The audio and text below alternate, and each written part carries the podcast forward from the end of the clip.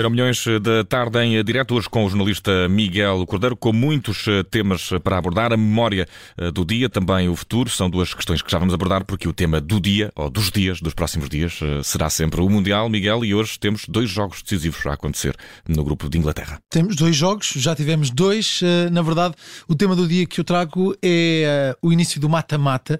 Ainda estamos fase, na fase de grupos, mas já, já estamos nessa fase, porque. Já estamos todos agarrados à calculadora, não por ser Portugal. Portugal já não está, quer dizer, tem uma calculadora para o primeiro lugar, uh, mas a conta não é assim tão difícil.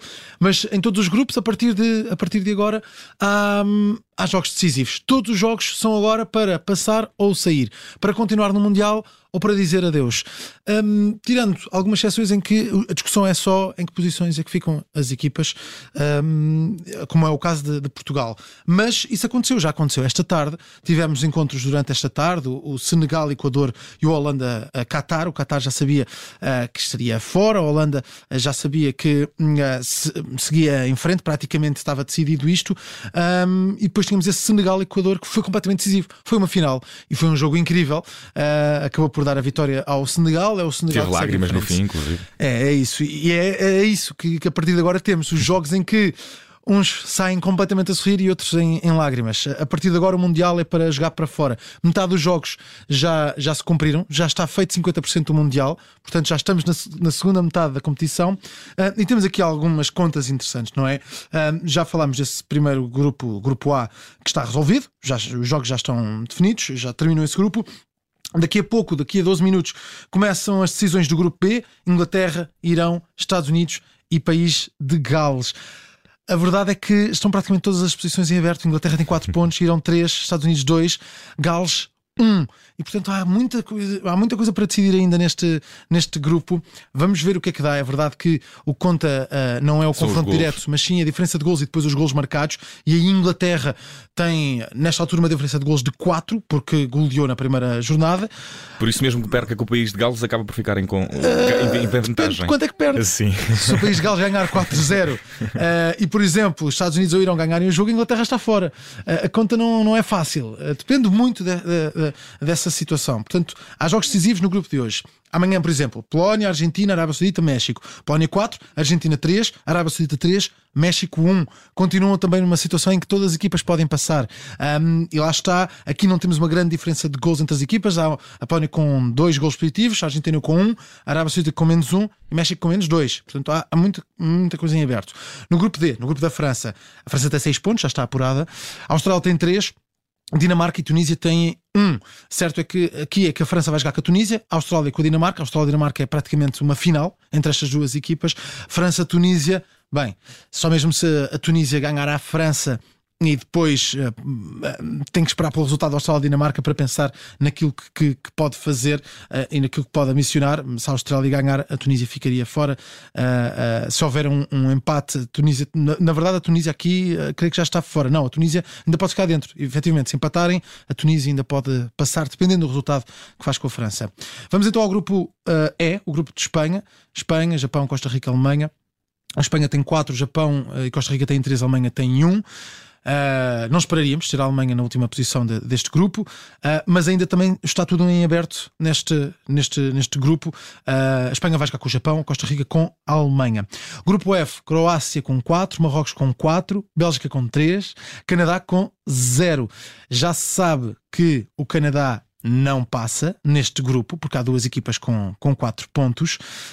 Um, agora vamos ver o que é que se decide entre Croácia, Marrocos e Bélgica. Grupo G, Brasil, Suíça, Camarões, Sérvia.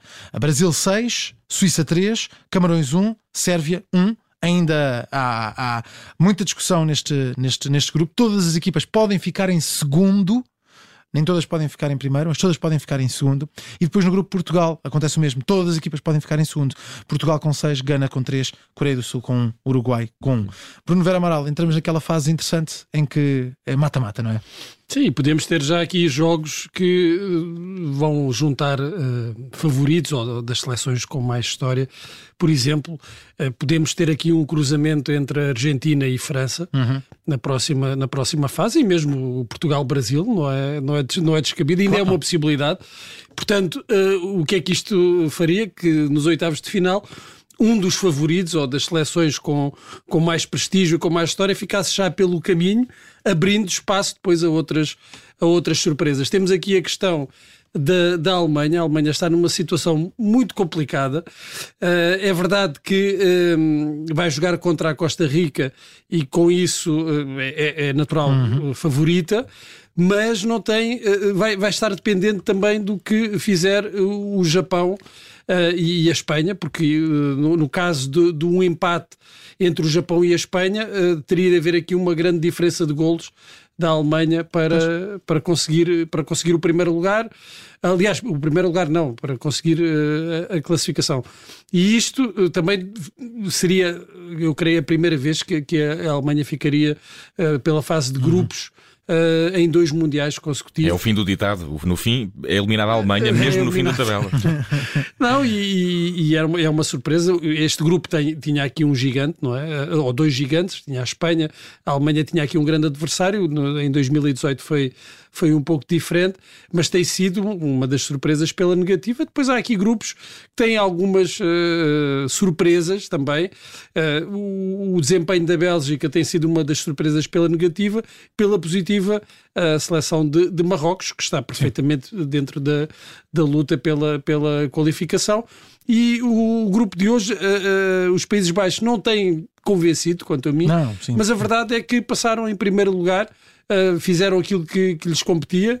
E, e, ficou uma destas seleções que eu gostei muito de ver, que era o Senegal, que era o Equador, ficou uma, uma de fora, foi o Equador, mas de, ambas deixaram uma, uma, imagem positiva, um bom futebol. Uh, mas agora começam a. Foi até o último, foi o último segundo frente ao Senegal. Sim, sim, bastava um gol para que o Equador passasse. Uh, mas pronto, agora essas surpresas, essas equipas simpáticas saem, desaparecem de cena e agora a coisa começa a afiar mais. Agora fim. é doer. E uh, também para futuro tínhamos aqui uma questão que acho que já está esclarecida. É isso. Ruben sim. Amorim uh, vacinou pelo Sporting até 2026, era uma questão que perdurava, sim, estava no ar sim, e acaba de, de conhecer os desfechos. Miguel. Ficou, ficou desfeita a dúvida esta tarde. Ruben Amorim renova pelo Sporting até 2026. Ponto final da novela. Vínhamos já há alguns meses a falar disto, algumas conferências de imprensa de Ruben Amorim a indicar talvez um fim de relação. Varandas também numa entrevista afinal a dizer que sim, que contava com o treinador e que queria continu continuar com Amorim. Agora está desfeita a dúvida. Amorim, de certa forma, divulgou isto através de um podcast do ADN Sporting e ADN Leão, é assim é, que é, uh, eh, ADN Leão, uh, a dizer que, que ia renovar até 2026 e está desfeito, portanto a relação mantém-se, é o homem que segue à frente do barco. Ainda não sabemos para onde é que vai o barco esta temporada, mas Varandas mantém a confiança no treinador que fez duas belas temporadas as duas épocas anteriores. A, a novela continua, mas a lua de mel acabou, oh Bruno. Então, eu creio que o, que o Ruben Amorim não, não queria sair uh, nesta situação em que depois de, de ter sido campeão uh, nacional e ter conquistado e ter recuperado de certa forma o Sporting, agora sairia uh, sairia em baixa e com, com, com o selo da, da derrota. Eu acho que Ruben Amorim já está a pensar, na, nem é nesta, está a pensar na próxima temporada, porque esta não tem, não, não tem corrido nada bem. E essa é que vai ser decisiva. Eu acredito que se Ruben Amorim não tiver sucesso na, na, próxima temporada, não vai cumprir o contrato até ao fim. Uh, mas uh, conhecendo a, a, figura pública de Ruben Amorim, acredito que eh, ele queira tirar as teimas, porque ainda há quem diga que uh, aquele campeonato foi, foi um resultado do acaso e, e da ausência de público nas bancadas? Sim, talvez. uma série de outros fatores. E Ruben Amorim quer mostrar, sabendo que compete contra dois adversários que têm mais meios, mais recursos, quer mostrar que uh, ele é capaz de hum. fazer com que o Sporting ganhe, o que, uh, diga-se de passagem, é o, é o, foi o que o pôs na montra dos grandes treinadores europeus. E temos, para fechar este Euro Milhões, a memória do dia. Steven Gerrard estreou-se pelo Liverpool neste dia em 1998, eh, se não me falham as contas, que já, estiquei, já aqui estão feitas, passaram 24 anos. É isso, foi a 29 de novembro de 1998 que se estreou Steven Gerrard, uma das figuras maiores do futebol inglês, discutivelmente uma das maiores figuras do Liverpool, não é? Uh, acho que é difícil encontrar alguém com tanta entrega ao clube como uh, Steven Gerrard. Ele agora segue em carreira com, como treinador, mas é, é um jogador notável. E, e de facto, há pouco cruzei-me com este dado que foi uh, neste dia em que Steven Gerrard estreou, frente ao Blackburn Rovers, venceu o Liverpool por 2-0, na altura com um gol. Uh, deixa-me cá confirmar, Michael Lowen e Paul Ince foram os dois que marcaram uh, neste, neste encontro. Uh, Steven Gerrard entrou ao minuto 89. Jogou ali poucos minutos mas a verdade é depois jogou muito, muito, Teve muito, muitos muito, minutos muito, para muito escorregar mais. e para tudo mais, não é? Não, ele está. Ele, é injusto, o futebol é, pode ser cruel. É a última imagem ficou. É, fica, ficou, ficou pesado, porque ele não conseguiu o, o que seria o, o, grande objetivo da, da carreira, que era ser campeão uh, pelo Liverpool, conquistar a Premier League, e esteve associado a, a, a, esse, a, esse, falhanço com, com essa, essa escorregadela, essa um escorregadela literal que aconteceu. É, é mesmo. É, e, e, que teve um peso grande, ficou com uma marca pesada na, na carreira de Gerard, que também teve uh, um grande momento, a célebre final de Istambul, sim, sim uh, que também foi um momento histórico para, para o Liverpool.